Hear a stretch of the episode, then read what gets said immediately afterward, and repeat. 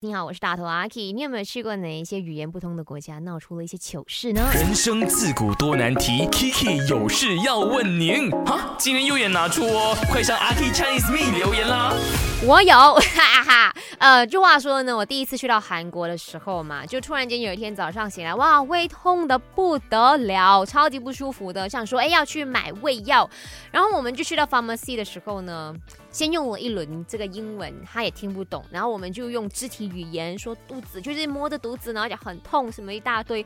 结果他确实拿了好多的药给我们，然后我们就全部带回去哦，就认真那边看哦，想说，哎，到底哪一个是否胃药的？